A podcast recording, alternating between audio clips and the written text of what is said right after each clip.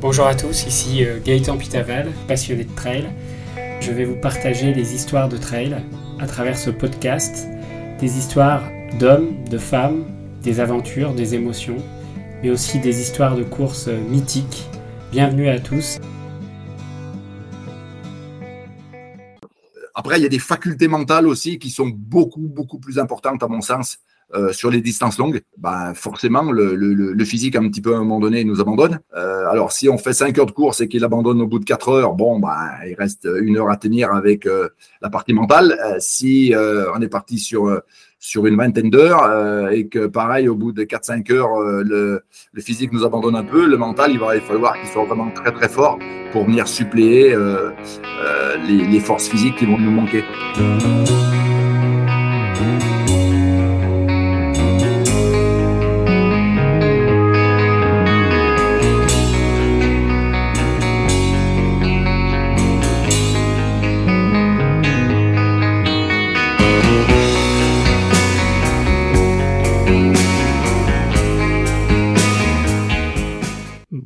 Tous, bienvenue dans ce nouvel épisode de Trail Story. Aujourd'hui, je suis ravi d'accueillir Philippe Propage, avec qui aujourd'hui nous allons parler d'Ultra Trail et de la préparation de votre premier Ultra Trail.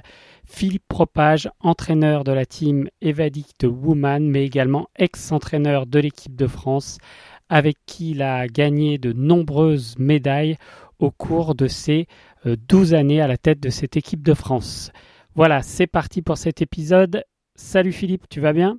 Oui, merci euh, Gaëtan de me recevoir et, c'est un plaisir de, répondre à ta question euh, en espérant qu'elle ne soit pas trop compliquée, que, que j'ai les réponses, quoi, surtout. je vais essayer, je vais essayer, dans tous les cas de figure. Alors, logiquement, tu es connu par euh, beaucoup de personnes dans le milieu du trail, mais est-ce que tu peux te présenter rapidement pour les quelques auditeurs qui ne te connaîtraient pas encore? Donc je suis, j'ai été pratiquement, alors je, je, je, viens de la course sur route à l'origine, et rapidement lorsque lorsque le trail a, a émergé, euh, ben, tout de suite je me suis lancé dans cette dans cette discipline euh, qui était toute toute nouvelle et et, et, contrairement à aujourd'hui, il y avait, euh, lorsqu'on venait sur une course, on pouvait s'inscrire le matin même. Il y avait très peu de, de, de personnes. Mais là, c'était le, le, la fin du siècle passé, hein, donc c'était il y a quelques temps. Euh, ensuite, j'ai fait euh, voilà pas mal de trails. Euh, j'avais passé des, des, diplômes au niveau de la Fédération française d'athlétisme et j'ai accompagné quelques équipes de France, que ce soit de semi-marathon ou, ou de 24 heures. Et en 2007, on la fédération m'a demandé, sachant qu'il allait y avoir des équipes de France qui allaient arriver, euh, elles sont arrivées en 2009, me demander si j'étais d'accord pour les suivre. Donc, euh, c'est comme si on avait demandé à un aveugle s'il voulait voir. Euh, bien sûr que j'ai accepté, tout en continuant à, suivre les autres équipes. Et donc, depuis 2009, le premier championnat du monde, jusqu'à 2021. donc, j'ai encadré cette équipe de France. Et à la suite de cette équipe de France, euh, ben, je suis parti effectivement avec la team, euh, la team Evadict. Euh, voilà, et donc je suis avec elle depuis un an et demi maintenant. cette team qui compte de nombreuses filles, ben, elles en comptent déjà une dizaine, mais surtout une, quatre ou cinq qui ont été en équipe de France déjà, donc je connaissais très bien. Et puis d'autres qui sont aussi très performantes parfois dans des disciplines un peu plus longues. Et puis aussi, euh, je pense à Camille euh, Tiré, euh, une fille qui, se, qui est plutôt dans la région de Bretonne. Et donc, voilà, c'est c'est aussi assez intéressant pour moi de la suivre au quotidien dans ses entraînements parce que je suis confronté à d'autres problématiques que j'avais pas avec les athlètes que j'avais plutôt l'habitude d'entraîner. Alors aujourd'hui, dans cet épisode, on va parler de trailers qui souhaitent préparer un ultra trail. Alors la première question que j'ai envie de te poser, un ultra trail, ça commence à partir de quelle distance finalement? Ben, Alors ça, dépend euh, d'où on vient quoi. Euh, mmh. Quelqu'un qui a jamais couru plus de 20 km, lui, pour lui, ça va être peut-être 50-60, mais non, on va dire que là, euh, au-dessus de, de, de 100 km, je pense qu'on rentre dans les catégories de l'ultra. Euh, alors, peut-être, s'il ne faut peut-être pas parler en kilomètres, il faudra peut-être plus parler en, temps d'effort. mmh. c'est plus parlant, mais au-dessus des, des, 15 heures d'effort, je vais dire, voilà, on rentre dans des, dans des spécificités que, qui sont un petit peu. Alors, moi, souvent, je dis, il y a deux disciplines en fait dans le trail. Il y a le trail et, l'ultra trail, quoi. Parce que c'est. voilà, ça demande quand même des d'avoir des facilités, dans, notamment dans la gestion euh, euh, alimentaire. Voilà, tout le monde n'est pas capable de manger, euh, de, s'alimenter correctement sur un effort. Voilà, donc pour certains, c'est déjà rédhibitoire le fait de ne pas pouvoir remplir le réservoir en courant. Donc ça, c'est une problématique que les gens ne, découvriront que lorsqu'ils auront, ils auront essayé. donc, après, il y a des facultés mentales aussi qui sont beaucoup, beaucoup plus importantes, à mon sens, euh, sur les distances longues, euh, où euh, ben, forcément le, physique, un petit peu à un moment donné, nous abandonne.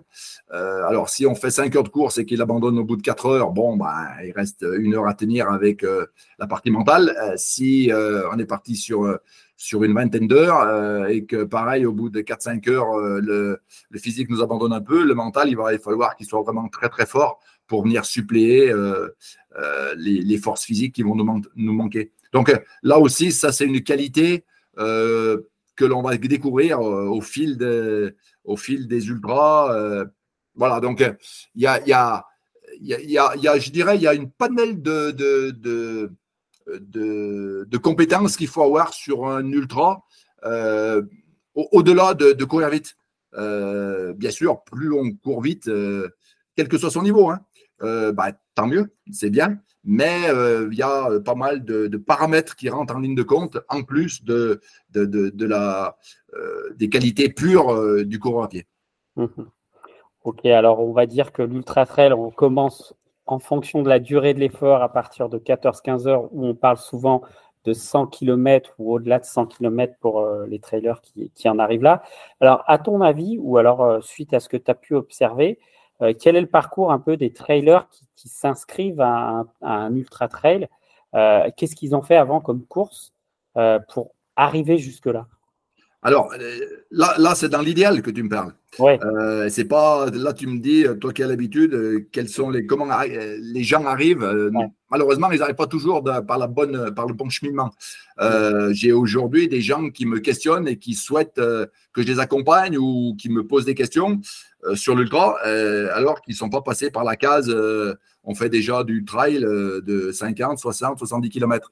Ils veulent aller sur des distances très longues. Je pense qu'il faut qu'on en parle de ça. Cette, cette, il faut, je pense, la progressivité, c'est, que ce soit dans l'ultra, mais dans toutes les disciplines, c'est quelque chose, euh, à mes yeux, qui est essentiel. Et il faut impérativement en être passé par des distances plus courtes. Euh, et, déjà, à ce moment-là, euh, je pense que la personne, le coureur, va voir si effectivement ce type de course lui correspond.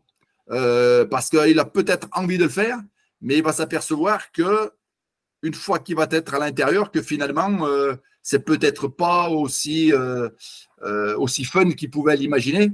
Euh, parce que euh, ça laisse pas, euh, on ne revient pas d'un ultra intact. Hein. donc, est-ce qu'il était réellement fait pour ça?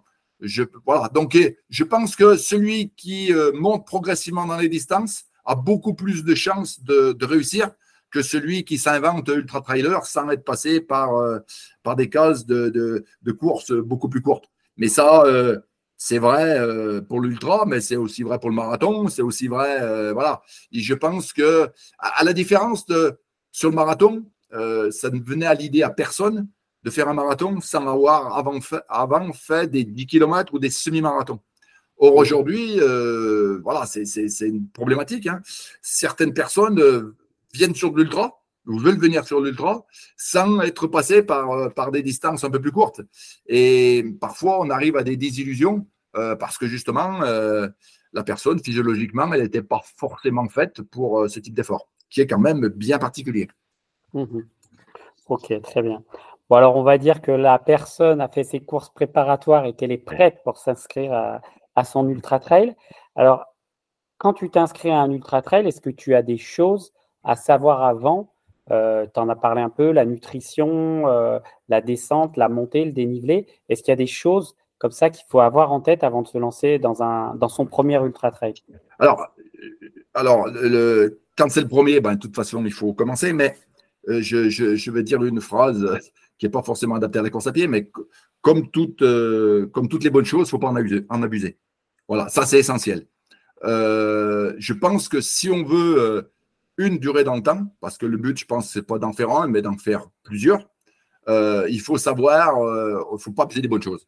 Euh, et je suis, loin de moi d'être contre l'ultra, hein, attention, mais voilà, je, je pense qu'aujourd'hui, il ne faut pas tomber dans l'excès. un ultra, c'est pas, pas anodin. ça laisse des traces parce qu'il n'y a pas que la compétition, le, le, le trail en lui-même, il y a aussi toute la préparation qui est en amont. Donc, je pense que euh, c'est pas quelque chose euh, euh, qu'il faut et qu'il faut qu'il faut multiplier dans une saison. Hein. je pense, moi, je dirais que une personne qui fait, je parle d'un athlète lambda, quoi, hein, qui fait un ultra dans l'année, ben c'est déjà bien. Voilà, je pense, voilà, il faut essayer de, de, aussi de se préserver physiquement. et je le dis tout le temps ça, que lorsqu'on décide, lorsqu'on ne court plus, si on l'a décidé, c'est pas grave ça. On décide de passer à autre chose.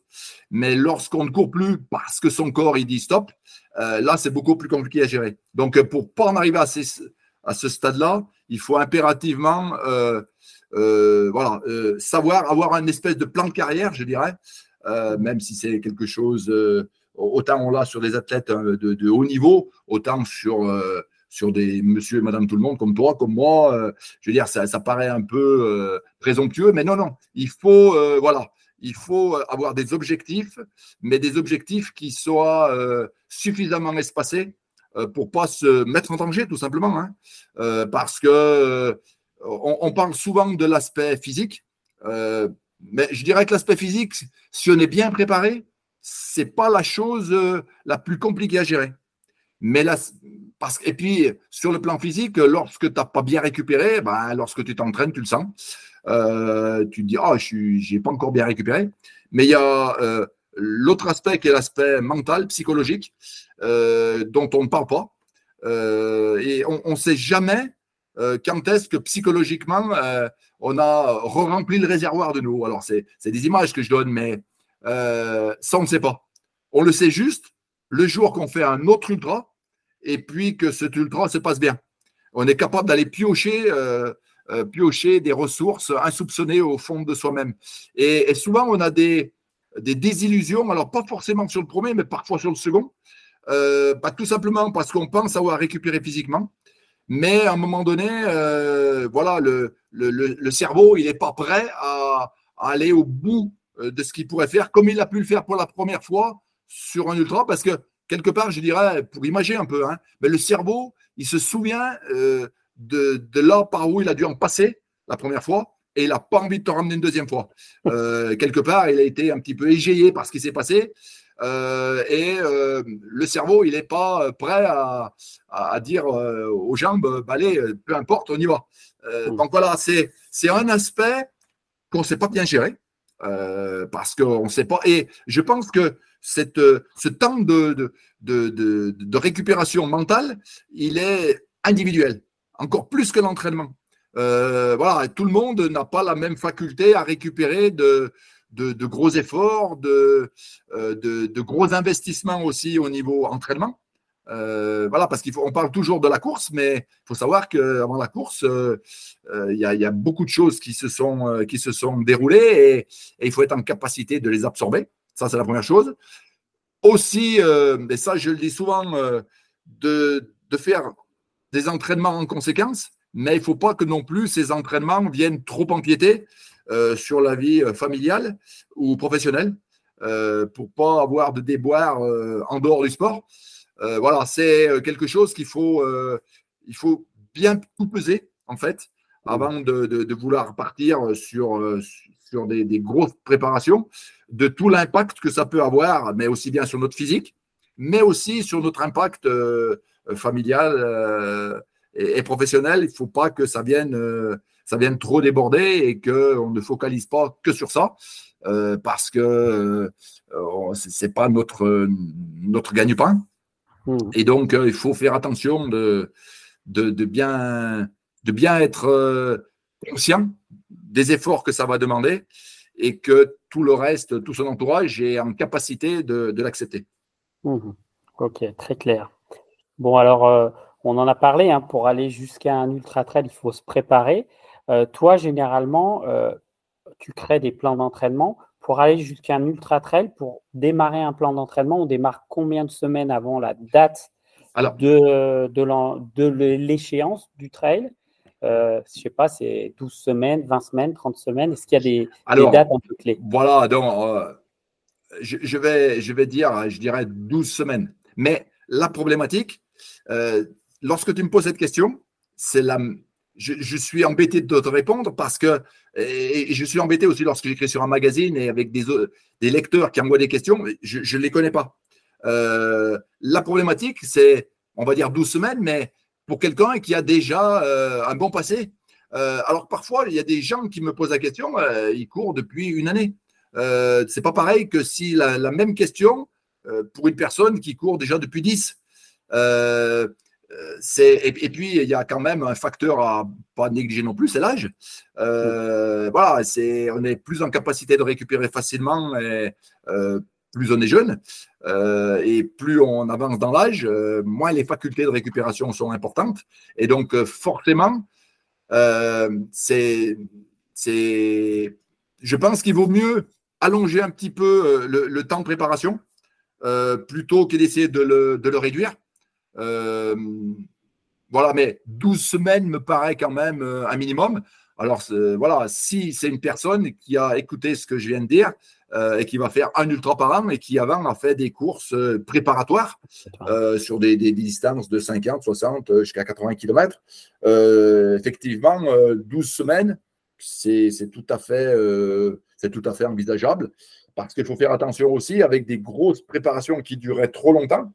ben voilà, ça amène aussi un certain épuisement et qui fait que ben, ben voilà, le jour de la course, euh, il, faut avoir, euh, il faut que le, réservoir soit bien plein. C'est ce que je dis euh, en permanence. Et pour aller au-delà de, ce que la question que tu me poses, il y a, je, veux insister là-dessus parce qu'une question, voilà, c'est pas une question que tu m'as posée, mais auquel je réponds quand même.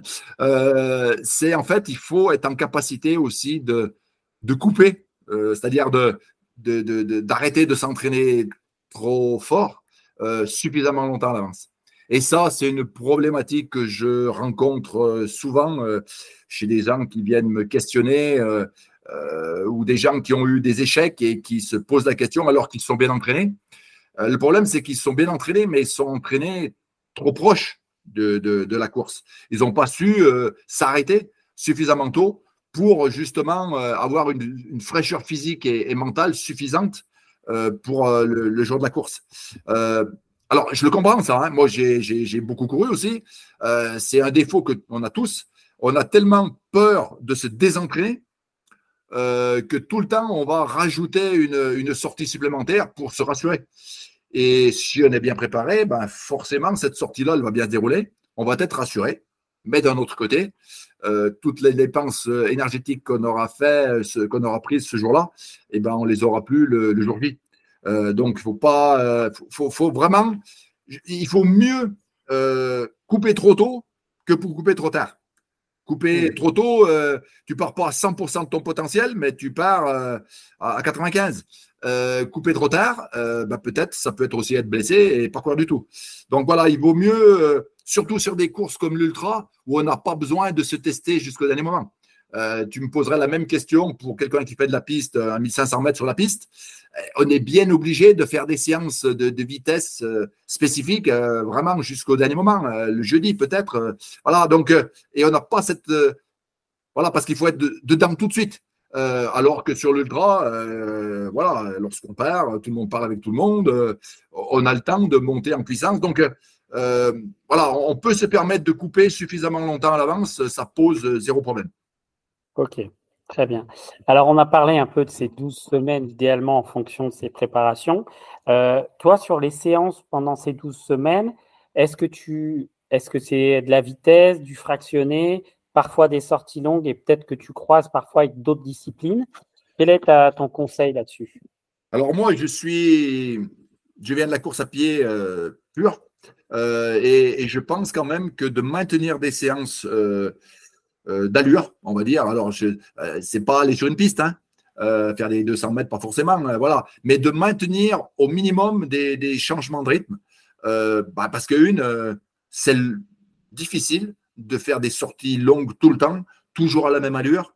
Euh, c'est pas très ludique euh, et ça finit par user. Donc je pense que le fait de parfois de faire des choses plus courtes mais plus dynamiques, euh, je, voilà, j'ai bien mis le mot dynamique, hein, j'ai pas dit euh, vraiment de, faire de, grosses séances de vitesse, mais c'est important parce que voilà, je l'ai dit, c'est plus ludique et je pense aussi que ça permet d'améliorer euh, entre autres sa foulée. Euh, ça permet aussi d'avoir une consommation énergétique à vitesse égale moindre. Et ça, c'est important de justement de, garder euh, cette possibilité de, de, courir assez vite le plus longtemps possible. voilà, ça, ça c'est quelque chose qu'il faut. Moi, je le maintiens. Et puis, par rapport à ce qu'on vient de dire, il faut savoir qu'après l'ultra, j'espère qu'il y aura autre chose. Euh, et, donc, si on veut faire autre chose et prendre du plaisir à faire autre chose, il faut quand même pas trop avoir perdu toutes ces notions de vitesse euh, mmh. qu'on aura développées auparavant. Mais donc, euh, de temps en temps, de faire des petites piqûres de rappel, c'est important parce que derrière, il faudra bien se relancer sur, sur autre chose. Et, et après, si on a, les, on a mis au placard toutes ces qualités, c'est difficile, à, difficile de les retrouver. Après, bah, effectivement, il faut faire des, des week-ends, euh, alors on appelle choc, bloc, euh, peu importe le, terme qu'on emploie, euh, mais des, des gros week-ends, ça c'est une certitude. Des, des, on va faire, on va terminer, on va, si c'est possible, de, moi j'aime bien de faire, alors on va pas les multiplier non plus, hein. on va en faire un toutes les trois semaines, un mois. C'est bien d'aller sur une zone qui correspond euh, euh, qui a des spécificités assez proches de celles qu'on va retrouver le jour de la course. Euh, si on peut même les faire carrément sur le, sur le parcours, eh ben c'est très bien, mais ce n'est pas toujours réalisable. voilà, en, cumulant, en cumulant ben, peut-être une, une, séance, alors je ne veux pas utiliser le mot vitesse parce que ça fait peut-être peur aux gens, mais des séances de côte, des séances de côte un petit peu longues, un jour, on peut effectivement aussi combiner avec un sport porté pour éviter un petit peu les chocs, et puis faire une longue sortie, euh, une longue sortie le, dimanche pour clôturer tout ça. Euh, ça peut être intéressant. Et puis, je, c'est, un type de séance que les coureurs, ils n'aiment pas trop euh, parce que ils sont là pour courir, ils ne sont pas là pour marcher. Mais je pense que de randonnée, de faire une, une, randonnée qui, qui, va durer 6, 7, 8 heures, euh, ça peut être aussi un, énorme complément, euh, un énorme complément à, l'entraînement, euh, où on va être assez proche de, de, de, ce, de cette fatigue que l'on va ressentir en, fin de course, mais on, on s'économise les chocs. donc, je pense qu'il y a un intérêt, et peut-être que ça peut être des fois, parfois plus intéressant que de faire un sport porté qui est le vélo, certes, qui limite les impacts, mais le jour de la course, on va pas faire du vélo, on va courir. Et, à la fois, c'est l'effet euh, pervers de dire euh, ça limite les impacts, certes, mais le jour de la course, il va y avoir des impacts. Donc, il faut quand même s'y préparer.